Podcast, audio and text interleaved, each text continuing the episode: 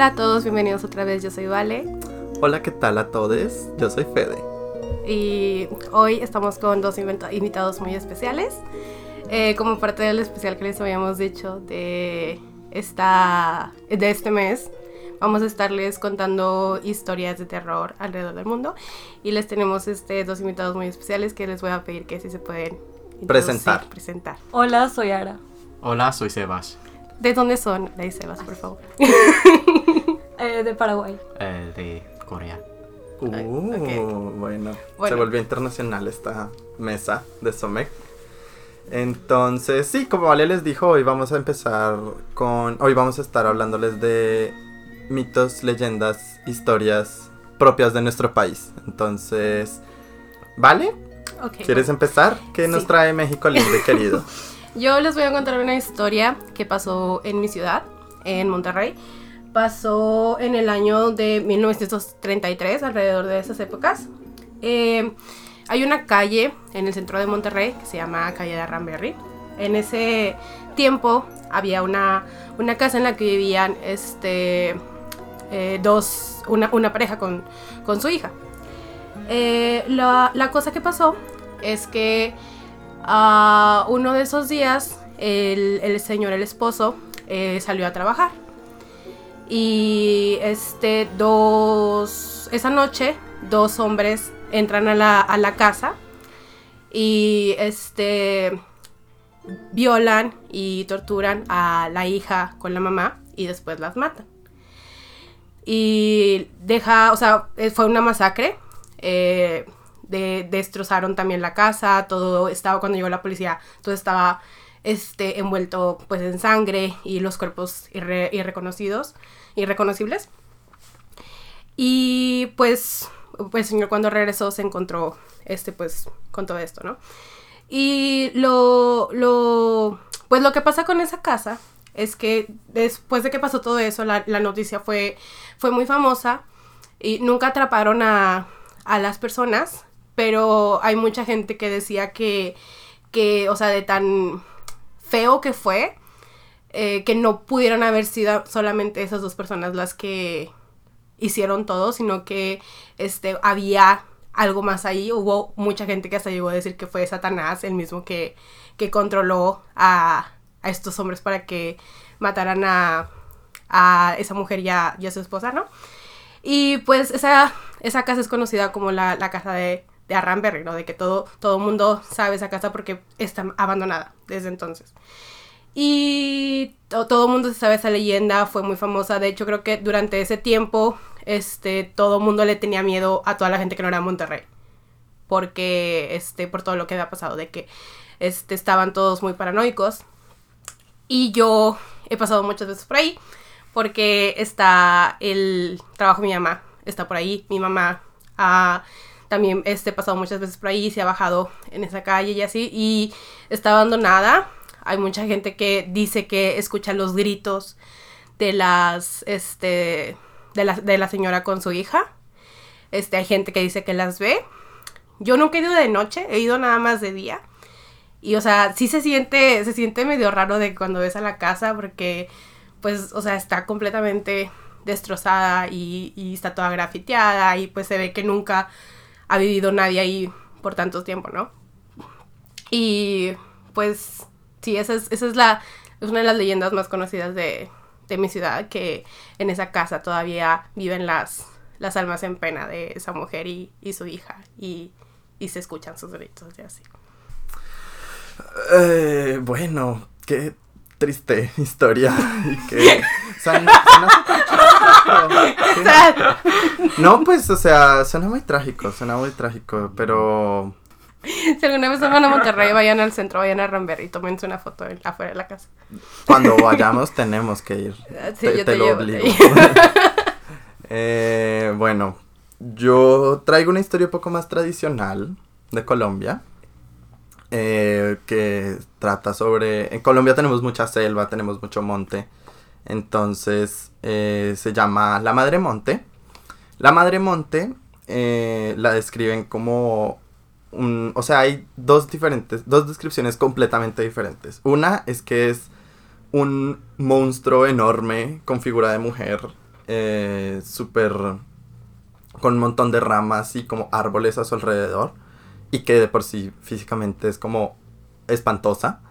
Y otras personas la describen como una mujer súper bella y súper cuidada que se acerca como a las personas que trata de afectar. Y bueno, o sea, es como la versión leyenda, mito de un guardián del bosque. Eh, en todas las descripciones que se le dan dice que su rostro no se ve, pero que se ve como cuando se ve como una bella mujer, o sea, se ve como el cuerpo de una La silueta de una mujer. la silueta de una mujer. Y dicen que se escuchan, que cuando se va acercando se escuchan gritos súper fuertes, más fuertes que como cuando el río se, se crece y suena muy fuerte. Y dicen que sus gritos hacen que eh, más que todo afecta a las personas que están invadiendo terreno o que están eh, intentando llegar a lo más profundo de la selva y como dañando el territorio. Y dice que les cuando cuando se te aparece después de como que escuchar los gritos hace que veas como una montaña supremamente enorme e impenetrable con un montón de, de arbustos y juncos difíciles de pasar y después de que no puedes encontrar como una salida te da un mareo y te desmayas Ok. y, y despiertas de esto ya pensando que fue solo una alucinación y, y ya nada más como que te devuelves a- por donde viniste para que no para no seguir más adelante y, y que estas como alucinaciones te siguen persiguiendo por el resto de tu vida Uy. entonces, de que digamos en un momento a otro, eh, por haber intentado entrar a la selva profunda, terminas, no sé, un día estás en la mitad de la ciudad y de repente te da, empiezas a escuchar otra vez los gritos y vuelves a imaginarte que de repente estás en la mitad de la selva con un montón de arbustos y demás y, y te desmayas y después piensas que todo fue una alucinación. Qué miedo, qué cool. Entonces, dicen que para como liberarse, para prevenir estas alucinaciones, tienes que estar, entrar a la selva fumando un tabaco, o sea, no un cigarrillo, sino un tabaco, y con un bejuco de una planta amarrado a la cintura.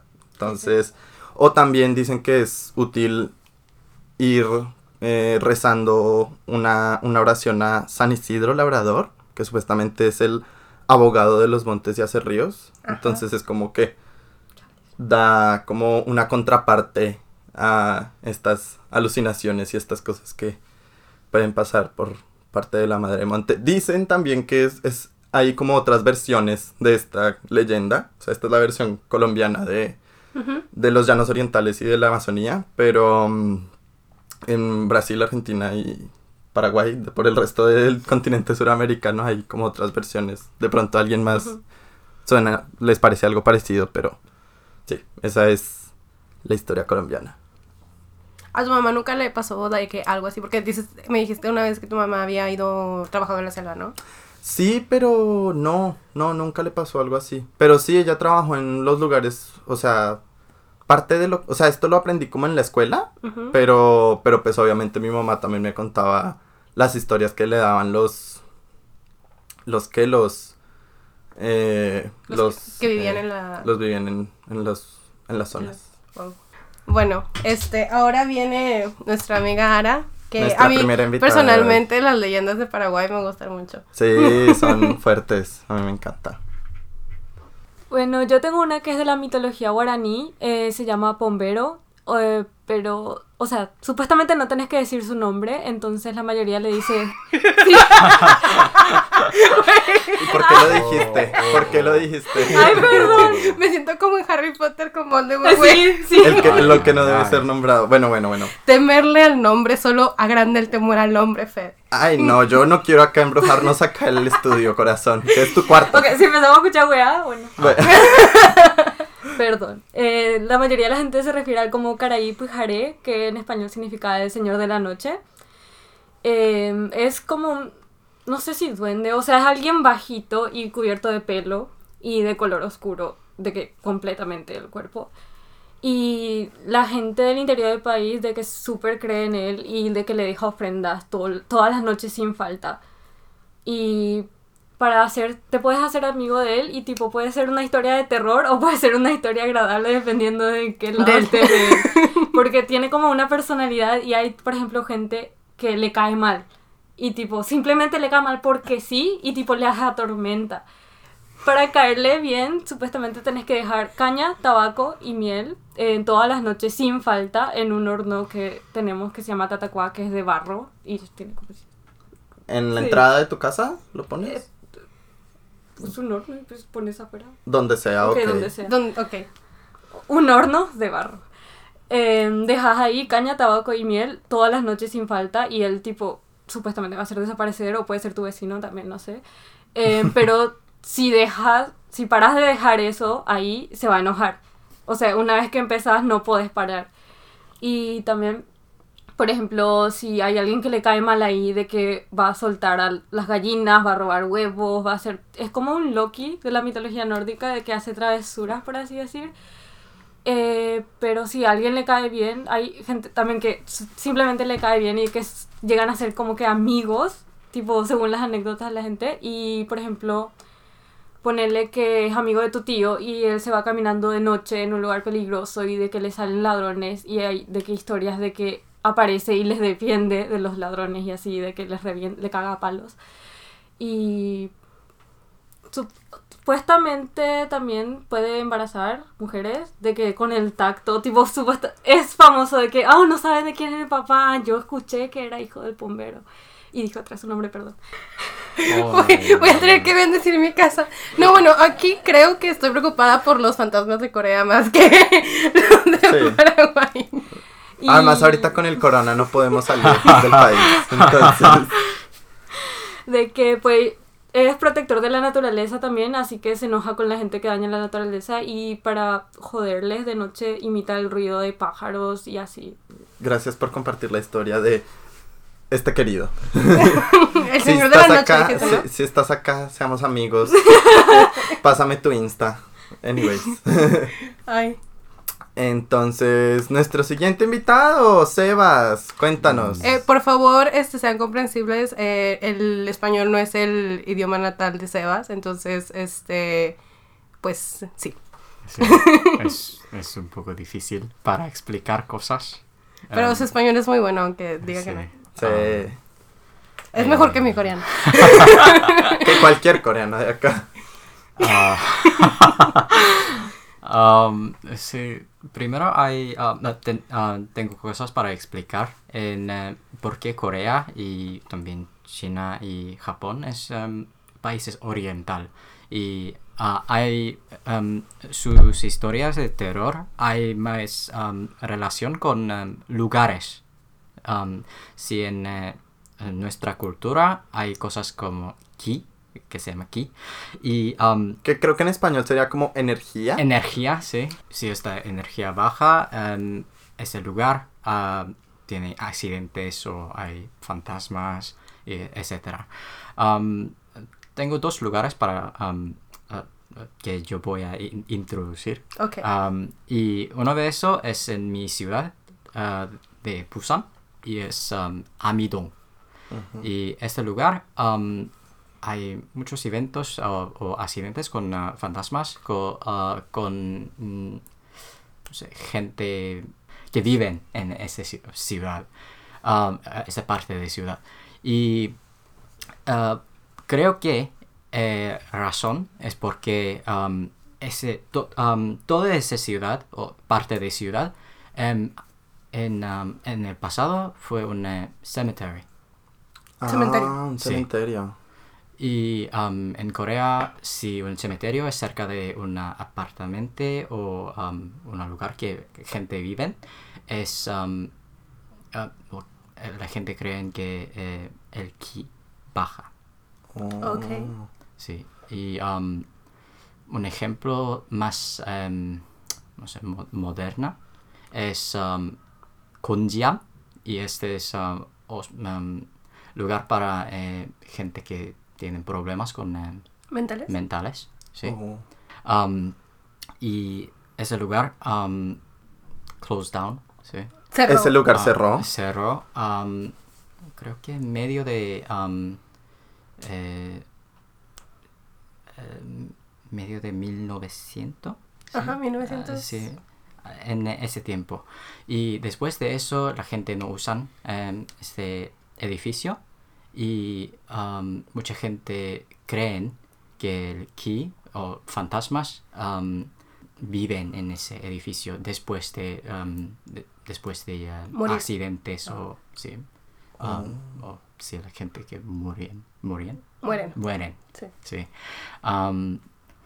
En- ah, también eh, tiene una, no, no sé, no sé am, exactamente de año, pero hace dos o tres años em, también hay una película de ese Oh. edificio o de ese lugar que, que- ¿cómo- que se cómo se llama? Konjiam.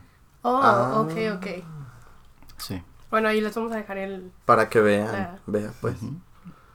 Sí, creo que um, en, en Corea o en China, eh, las historias de fantasma es ah, la gente ah, crean eso para explicar cosas que no es- um, nosotros no entiendo.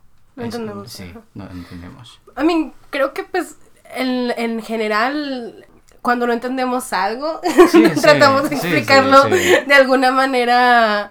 O sea, me, me pareció muy interesante cómo, o sea, los términos son diferentes y las cosas son diferentes, pero por ejemplo, o sea, este, al menos en México también de que vivir cerca de un cementerio, pues es como que Se siente Sí, la sí, energía sí. diferente, ¿no? Medio rara. Sí. Eh, de hecho, yo, por eso, en mi familia nadie está enterrado de que en cementerios.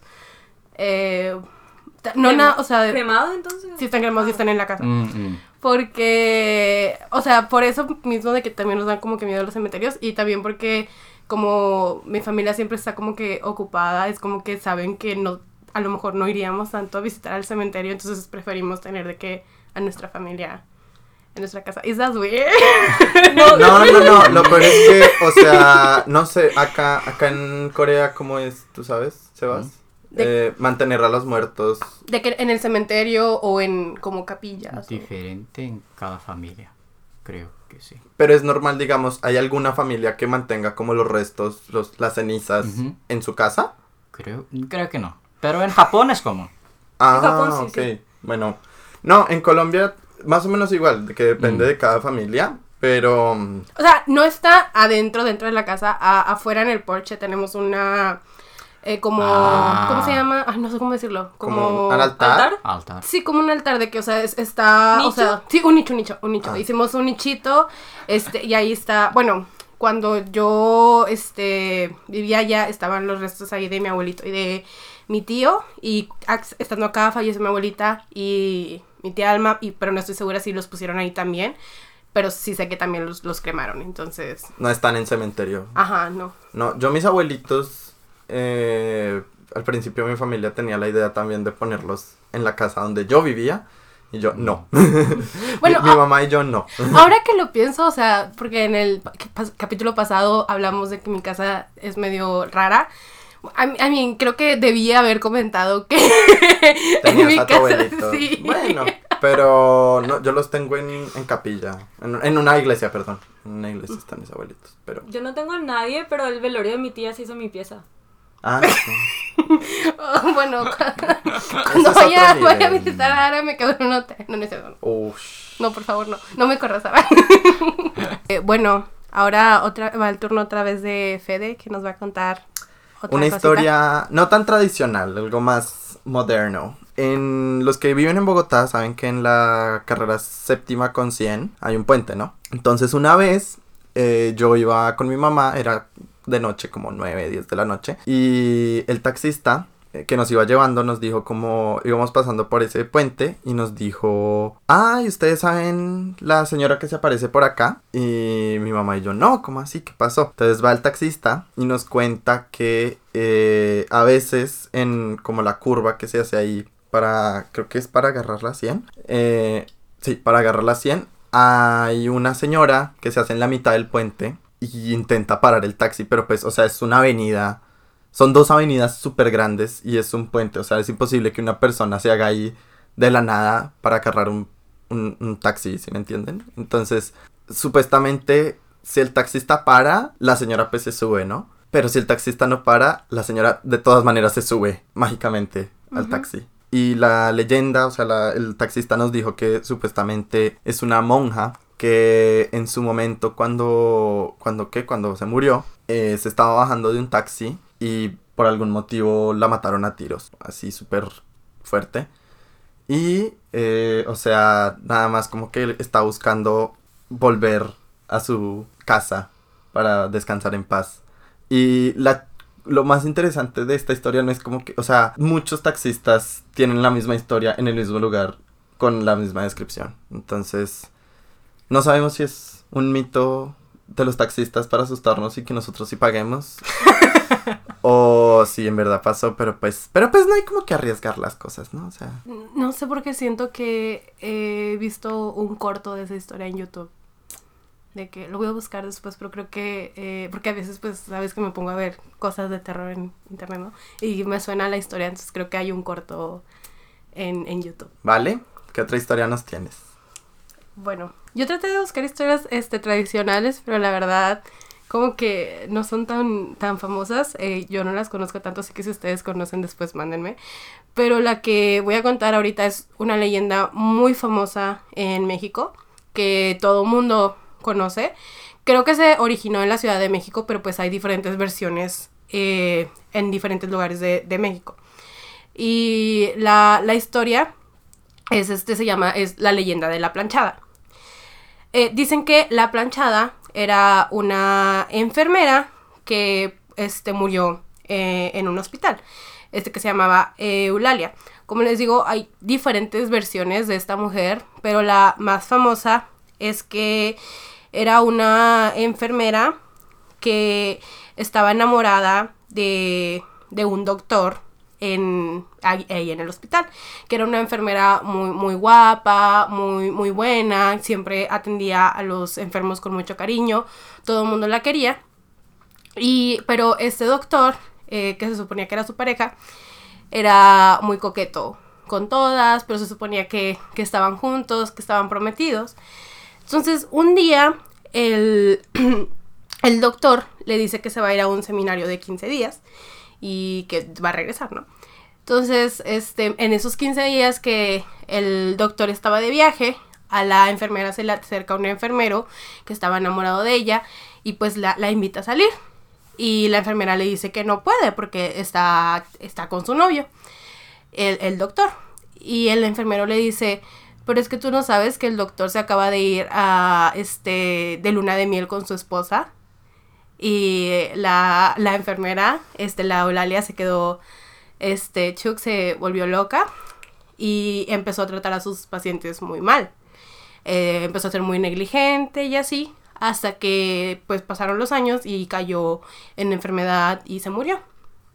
Entonces, la leyenda es que como al final de sus días, la planchada se quedó, este, se arrepintió de cómo había actuado este, en su trabajo por, por, por todo ese dolor que ella sentía, ¿no? Entonces, para, eh, como por pena, para, para, ¿cómo se dice? Este, Sebas, yo tampoco sé español. Compensar. sí, compensar todo lo que sucedió, eh, se aparece en los hospitales y cuida a los enfermos. Y, o sea, les digo que es una versión que pasa en, en diferentes lugares de México porque yo también he escuchado historias de, de gente que, este, ve a una enfermera que los atiende, los cuida, los ayuda, pero después al otro día, cuando le, le dicen a la siguiente enfermera que le preguntan por esta enfermera que, que fue muy linda, que les atendió, y le dan la descripción, es- este, les dicen que ah, no hay ninguna enfermera que con esa, con esa descripción. Entonces, y es una, o sea, es una leyenda que, que todo el mundo conoce. Y de hecho, o sea, en, en Monterrey hay un hospital que dicen que se aparece. Entonces, sí, esa es la leyenda de la planchada. Ah, y creo que le dicen la planchada porque, este, en una de, una de, los, de las cosas de la historia también es que este, antes de que se fuera a su seminario, el, el doctor le pidió que le planchara el traje. Arita, cuéntanos, ¿qué otra leyenda desde por allá al sur de Paraguay nos tienes? Pues nosotros tenemos una versión que se parece a la, más o menos a la europea, creo que, del hombre lobo, no sé si sí. Sí, el hombre De lobo gente es blanca, europeo, ¿no? del hombre lobo. Eh, bueno, se llama Luiso y... ¿Cómo es? Eh, pues tiene su historia de que su árbol genealógico y toda la chucha es parte de siete hermanos, pero nada más él es el que parece lobo y es el menor, el último y el más feo y el más asqueroso y así. Y em, tiene tipo sus particularidades de que, por ejemplo, si vos estás parado de que con las piernas tipo separadas y ves una sombra pasando ahí adentro, tipo cagaste porque te, te acaban de convertir en otro a vos, más o menos. Y tipo, si te querés curar, tenés que acordarte dónde fue eso. Y si no te cuenta, pues valiste. Eh, tenés que acordarte dónde fue eso y agarrar tierra de ese lugar, poner debajo de la lengua y no sé qué cosa hacer tres veces. Algo así. sí, de que tiene todo su, Su ritual. esquema. Ajá. Y uh, por eso de que pueden haber muchos a la vez, por ejemplo, de que y así no es nada más solo uno. Y tipo, varía eh, los días en que se transforma y toda la cosa, de que algunos dicen que es luna llena, otros de que o mier- viernes o martes 13 o así. Pero eh, le gusta la carroña, o sea, siempre anda por cementerios, de que no es que sale a matar, sino que... Mm, va. ok, ok. Ujú. No, no lo encuentras si no lo estás buscando, mejor dicho. O sea, Ay, sí. solamente si lo provocas. Y de que huele así horrible porque está pues siempre en los cementerios. Y creo que, o sea, yo esto creo que se mezcló con la parte de la gente blanca porque dicen que se muere con de que balas de plata. Ah, y sí, eso me suena muy... mm. No suena muy guaraní Sí. de su parte de tener balas de plata. Él, él es parte de la, de la leyenda que me contaste una vez lo- de los siete hermanos. Sí, él es ¿Cómo- el menor. ¿Cómo se llama esa leyenda para que la busquen? Porque a mí me encanta de que cuando Ara me la contó. a mí me Tau y Kerana. Tau y Keran. Ok, ahí. O sea, todos los hermanos tienen cada uno su historia. Sí. Por eso era como que muy largo. ahí. Tau y Kerana. sí. Ok. Bueno, Y, y, por último, Sebas, cuéntanos, ¿qué más historias orientales, asiáticas, coreanas nos tienes? Ah, eh, sí, eso es una em, historia que más eh, moderna, reciente. Y am, eso es que en Busan hay una región que se llama Changsan. Y esto es... em, sí, hay relación con el nombre porque ah, es una montaña en el medio de ciudad. Ujú. ok. Sí. Y am, es, es una historia sobre que am, sobre que am, hay una forma de tigre No, no te tapes. forma de tigre en ese am, ese mon- montaña Eh, sí esa montaña y am, hay hay ah, varias va- sí eh, hay, Varia- eh, diferentes diferen- versiones. eh, versiones sí en, eh, por cada persona pero em, eh, cosa no sé, cosa común es que si tiene una forma de tigre y ta- también tiene pelo largo y ah, blanco. Sí, sí. Yo conozco, yo conozco. Sí, sí. ¿Ya lo viste? Y, Vi un ah, video de sí. que supuestamente lo vieron. eh, También es ah, un video y ah, hay una película sobre eso. Sí. Y am, creo que parte de la historia es am, el tigre ah, ah, pu- am, puede hablar lengua o, o para im- like, imitate, Imitar. imitar, sí, una persona cerca de, de- de tú. Y sí, parte Ah. de su familia y cómo. Se, se puede transformar en. No, pero en- la voz nada más. Ah, nada más. Solo la voz. Ok, ok, ok. Y um, si, um, por ejemplo, eh, in- invitar Ajá. en, en, en- en la montaña y después um, matan y comen a esa persona. ¿Qué? O sea, te atrae gente, atrae a la gente. Oh. Sí. Imitando la voz de que, no sé, escuchas a tu mamá. Bueno, vuelvo a ir a Sí, ninguna corre- montaña. correcto. Pero igual, pero igual No creo que sepa español, o sea, solamente habla en coreano. Entonces, no, Sí. si vamos, es como de Entonces, que. si No lo sé. dicen Inés, pede, no Sí, vamos. no, no, no, no. Entonces, Es posible, sí. Mm, Ese tigre y no sé si es más internacional. pero. Sí, también. Am, como eh, hace 20 años, sí, hay un em, department store, sí, Centro comercial. centro comercial, eh, que se llama Sampung, sí, y ese edificio tiene muchos problemas y en 1995 todo el edificio Se, fue, se, se derrumbó. Sí. Y am, después de eso, ah, la gente usan el mismo lugar por no sé, eh, edificios que am, la gente vive, apartamentos. Y creo que ah, sí hay, hay, difer- ah, hay cosas diferentes cada persona, pero en... em, ah, eh, underground Debajo de la tierra. eh, sí, debajo de la tierra hay am, en los em, ah, lugares para, am, para coches y etcétera. am, cada noche ah, la gente ah, eh, la gente ve miran ¿Ve? Sí, ah, mira. sí, am, fantasmas de gente que mu- ah, murieron Murió. Ajá. ah, sí, en, e- ese accidente. Y también hay am, difer- ah, historias diferentes como ah, una persona que find, ¿Qué encontró. encuentra? si encuentra una diaria, diario, Diario sí. eh, sí, eh, cerca de- del lugar y am, hay números eh, en cada página Ujú. y am, creo que es eh, creo que es 400 y uno y uno es el ah, número final Ajá. y la gente cree que cada, cada número ah, con palabras y, o ah, or- ora- oraciones am, tiene relación con ese accidente. Y Mm. el nombre de diario es, creo que es 1995 y el ah, día exactamente de, de- de este accidente. Mm. Chales. Ok. Y, ah, y cuando, o sea, cuando pasó todo lo del accidente, dijeron por qué fue que, que, se- o sea, que, que hubo el accidente o no se sabe.